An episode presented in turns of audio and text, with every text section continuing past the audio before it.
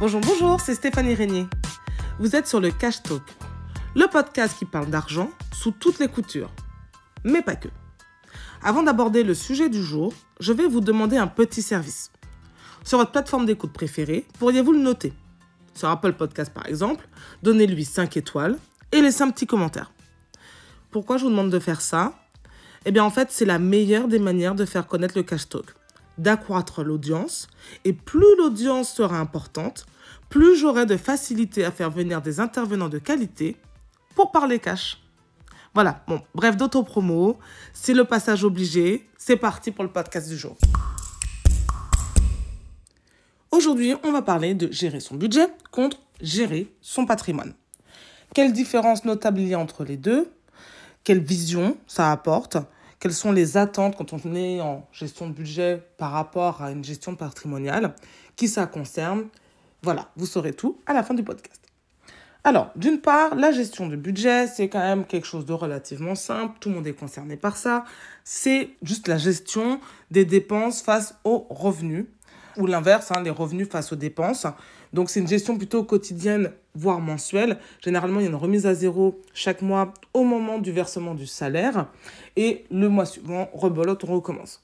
Donc le défi dans la gestion de budget, c'est de ne pas dépenser plus que ce que l'on gagne. Donc ça, ça paraît l'évidence de le dire, mais bon, pour certaines personnes, pour certains ménages, ce n'est pas toujours le cas, ce n'est pas toujours possible.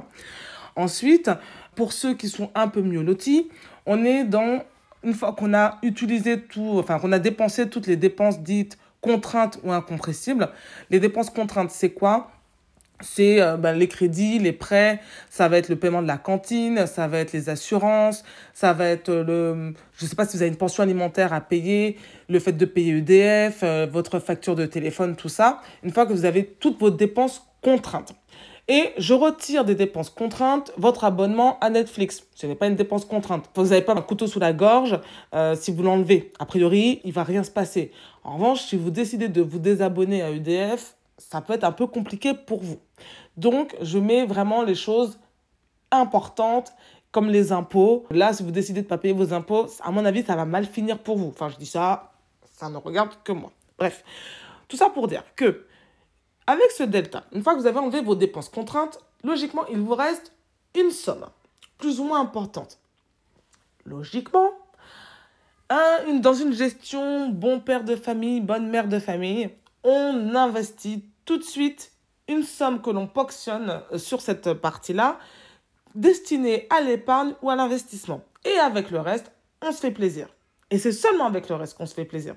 Je sais que pour beaucoup, en fait, le réflexe, c'est plutôt de se faire plaisir avec ce qu'il reste, ou voire même de d'abord se faire plaisir et de voir après comment on paye le loyer, comment on paye euh, les factures, genre euh, le téléphone, comment on va payer le crédit, etc., etc. Bon, il y a des milliers de personnes sur Internet qui sont des coachs en gestion de budget, qui peuvent vous aider si vous avez des difficultés. Je ne suis pas la mieux placée pour ça. Donc, je ne vous ferai pas de leçon de morale, surtout que moi aussi, des fois, franchement, je ne suis pas toujours nickel chrome. Comme quoi, on peut être très bon gestionnaire de patrimoine et se foirer dans la gestion de budget. Ce n'est pas corrélé. Alors, la gestion de patrimoine, c'est quoi? La gestion de patrimoine, c'est lorsque vous disposez d'un capital. Alors c'est là qu'il y a des gens qui disent Oula, c'est pas fait pour moi, moi j'ai rien, je possède rien, j'ai pas de patrimoine. Ben, détrompez-vous. Alors, il y a des gens qui sont dans un cas de figure, j'espère que ce n'est pas votre cas si vous m'écoutez, mais il y a des personnes qui ne possèdent effectivement rien, qui ne sont pas propriétaires de leur logement, qui n'ont pas hérité ne serait-ce que de la petite cuillère en argent de mamie qu'elle a eue pour sa première communion. Je sais que c'est une tradition euh, dans certaines familles. Alors la petite cuillère en argent, elle vaut pas des milliers de cents, elle va peut-être valoir juste 20 euros, mais enfin c'est toujours 20 euros. Hein. C'est toujours 20 euros, c'est beaucoup plus cher qu'une cuillère à Ikea. non, pour me recentrer, c'est la somme de ce que vous possédez. Et il y a des personnes qui ne possèdent par exemple qu'une voiture, qu'elles ont en plus acheté à crédit. Donc imaginons que ce crédit soit de 20 000 euros, que vous ayez remboursé 18 000 euros à la banque, et qu'au moment où vous allez estimer votre voiture, vous pouvez le faire maintenant, vous vous rendez compte que votre voiture vaut par exemple 15 000 euros, et eh bien votre patrimoine il est de moins 3 000 euros. Donc en gros, vous n'avez pas de patrimoine, vous êtes en banqueroute, vous êtes fauché. Bon, on va parler à ceux euh, qui ne sont pas dans cette situation-là et qui, à minima, sont à zéro, c'est déjà pas si mal, et celles qui ont un résultat positif. Donc, vous prenez tout ce qui a de la valeur chez vous. vous retirez toutes les sommes de crédit. Les sommes de crédit, c'est pas les mensualités. Hein. C'est vraiment si vous avez 10 000 euros à rembourser à la banque, si vous avez 100 000, 150 000 euros de prêt immobilier à rembourser, si vous avez fait un prêt à votre maman euh, et vous lui devez 3 000 euros que vous deviez lui rembourser, vous mettez tout ce que vous devez, vous mettez une somme. Et il faut que cette somme, avec cette somme-là, vous puissiez l'imaginer. Parce que cette somme, elle n'est pas forcément sur votre compte courant ni dans vos livrets. La plupart du temps, des fois, cette somme d'argent, elle est immobilisée. C'est pour ça que d'ailleurs, on parle de l'immobilier. Parce que le patrimoine immobilier, il est immobilisé. Il est dans la pierre. Le cas concret, c'est qu'il y a beaucoup de personnes, beaucoup de personnes qui sont millionnaires et qui ne vivent pas comme ce qu'on imagine comme cliché de millionnaires, c'est-à-dire qu'ils ne sont pas à Ibiza à chaque vacances scolaires, ils ne sont pas en train de siroter des Monaco à Monaco, ils ne sont pas en train de s'acheter des yachts, ni en, train de rouler dans les Lamborghini, et pourtant ils sont millionnaires.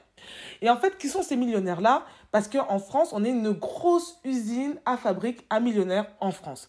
On a d'ailleurs un des taux de, de millionnaires le plus élevé par habitant dans le monde.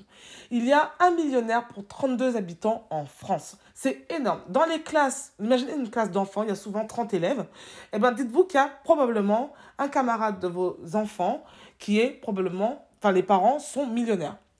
Et si vous allez dans certains départements ou dans certaines communes, ben c'est pas un, c'est deux, trois, quatre, cinq, six. Et ces personnes-là ne sont pas en train de rouler forcément dans des voitures hors de prix, n'ont pas forcément des Rolex et n'ont pas tous les clichés qu'on s'imagine du millionnaire. Simplement, en fait, la plupart d'entre elles, elles vont être propriétaires d'une maison, voilà, qu'elles ont fini de rembourser. Donc pour peu que cette maison vale 300 000, 400 000 euros. Et ce pas des sommes qui sont aujourd'hui, vu les prix de l'immobilier, quand on habite dans certains coins de France, comme la région Île-de-France, la Côte d'Azur ou au bord de la mer, 300 000, 400 000 euros pour 100 euh, mètres carrés. Franchement, c'est au bas mot ce que ça vaut, à peu près. Et eh ben, pour peu que vous l'ayez remboursé parce que vous avez acheté votre bien à 25-30 ans et que vous avez 50 ans, bah oui, bah vous avez 400 000 euros. Mais imaginez que vous vendiez cette maison. Alors certains vont dire, oui, mais ils vont vivre où? Pour être locataire et euh, utiliser leurs 400 000 euros tout flambeux, s'acheter un, un, bateau et faire un tour du monde. D'ailleurs, il y a des gens qui font ça, c'est ce qu'ils font. Mais la gestion de patrimoine, c'est ça justement, c'est avoir une vision. C'est imaginer que si vous vendez tout ce que vous avez et que vous mettez tout sur votre compte courant, qu'est-ce que vous faites avec cet argent-là? Eh bien, avec 400 000 euros, si vous allez voir votre banque, vous pouvez faire un bel effet de levier. Vous pourriez dire, ben, moi j'ai 400 000 euros de compte courant, je n'ai plus de crédit, je vais me trouver une petite location, euh, même si vous payez 1500 euros, vous trouverez bien quelqu'un à convaincre en, lui disant, je paye 3, mois, 3 ans d'avance de loyer, admettons, même si vous n'avez pas de revenus. Et euh, vous pouvez très bien dire, ben, avec 400 000 euros, monsieur le banquier, est-ce que vous pourriez me prêter un million d'euros? Euh, donc vous avez 40% d'apport, quoi. Eh ben, il y a de fortes chances pour que le banquier dise oui. Et avec ce million d'euros que vous auriez emprunté, imaginons, ben, qu'est-ce que vous allez faire? Ben, Vous pourriez l'emprunter pour acheter un bien immobilier, un bien immobilier qui aurait plein, plein, plein de rénovations, donc dans lequel vous allez faire des travaux, et en fait, vous allez pouvoir faire une plus-value, ne serait-ce que de 10%. En immobilier, faire 10% de plus-value euh, dans de la rénovation, c'est quand même quelque chose de relativement euh, facile. Quand je dis facile, c'est pas que l'opération en elle-même est facile, c'est juste que c'est pas des, des, des, des, proportions déconnantes. C'est ça que je suis en train de dire. Et eh ben en fait, tout d'un coup, donc vous avez investi 1 million et vous faites une plus-value donc de 10%, vous avez fait 100 000 euros. Donc vos 400 000 euros de départ vous ont rapporté 100 000. Et imaginons que vous êtes parti pour un an de travaux, vous avez fait ça en un an. Voilà, c'est ça la gestion patrimoniale. Et ça n'a strictement rien à voir avec la gestion de budget. Ou la gestion de budget, on est juste en train de se dire, alors c'est important, hein, je suis pas en train de minimiser en disant que c'est pas intéressant, mais si vous êtes que en train de penser budget, budget, budget, vous êtes juste en train de vous dire, alors attention, à la fin du mois, il faut pas que j'aille au restaurant parce que je pourrais pas mettre mes 10 balles de côté comme j'avais prévu. Et la gestion patrimoniale, ça oblige à voir long terme. Ça oblige à voir l'argent, vos chiffres différemment. Ça oblige en fait à voir comment l'argent que vous avez, que vous possédez, ce patrimoine qui n'est pas forcément en monnaie sonnante et trébuchante sur votre compte courant, à faire en sorte qu'il vous rapporte de l'argent. Et souvent, les personnes attendent, je ne sais pas pourquoi, d'avoir une somme euh, liquide, c'est-à-dire sur leur livret, sur leur compte courant, pour pouvoir l'investir. Non, l'argent, il est là. Vous n'avez pas besoin forcément, initialement, de l'investir directement, euh, enfin de l'avoir directement euh, disponible. L'argent peut être immobilisé, soit dans des objets, des fois ça peut être dans des collections. Si vous, êtes, euh, vous avez une carte de collection Pokémon, il paraît que maintenant ça vaut beaucoup d'argent, vous, allez chercher ça dans le grenier, vous le revendez. Mais ça, vous pouvez le mettre dans votre, dans votre ticket de patrimoine. Enfin, vous pouvez le mettre là-dedans, si vous savez que ça se revend bien. Il y a pas mal d'objets que vous pouvez lister, qui ont de la valeur. Amusez-vous à faire ça et amusez-vous à vous dire quel est votre patrimoine net, combien vous valez. C'est quand même dingue quand on connaît la valeur, par exemple, de Jeff Bezos, euh, l'homme le plus riche du monde, ou Elon Musk. Il y a des gens qui, à leur place, s'amusent à faire ce petit jeu-là, donc de, de mettre en fait l'ensemble des actifs qu'ils ont en retranchant les passifs qu'ils ont. Et personne ne se dit, tiens, à mon échelle, je vais aussi me m'estimer. Alors évidemment, vous n'allez pas avoir des résultats comme Jeff Bezos, enfin en tout cas, je vous le souhaite. Dans ces cas-là, envoyez-moi un mail. non, je rigole. Non, sérieusement. Il faut que ce soit un réflexe pour vous de connaître votre patrimoine à un instant T et de lui donner un objectif. Et c'est assez simple, réellement, de pouvoir dire, je vais multiplier par deux par 5 mon patrimoine en 5 ans. Imaginons que vous avez un patrimoine de 200 000 euros. C'est la moyenne du patrimoine moyen des Français à 45 ans. 200 000 euros. Quand on se dit 200 000 euros, euh, c'est pas 200 000 euros dans un compte courant. Non, en réalité, à 40-45 ans, il est probable que ça fasse peut-être 10 ans que les personnes de, de 40-45 ans sont en train de rembourser leur maison. Et donc, si elles ont une maison qui valait 200 000 euros au moment où elles l'ont acheté. Dix ans plus tard, cette même maison en vaut 230 000. Et comme ils ont remboursé la moitié des 200 000 euros de départ, eh ben, ils ont 100 000 euros et plus les 30 000 euros de plus-value. Donc, ils ont 130 000 euros immobilisés dans leur immeuble dans leur maison dans laquelle ils vivent. Donc cet argent-là, il n'est pas disponible. Mais en plus, pendant 10 ans, ces gens-là, ils ont peut-être mis de l'argent de côté, ils ont peut-être réussi à mettre bon an, mal an, 20 000, 30 000 euros de côté, en mettant les 13e mois, en mettant les primes, etc., etc. Ça dépend de la gestion de budget, justement. Mais vous voyez que pendant 10 ans, il y a quand même 100 000 euros qui se sont capitalisés, qui constituent du patrimoine, sans que ça vienne uniquement du revenu. Donc pensez gestion de patrimoine plutôt que gestion de budget.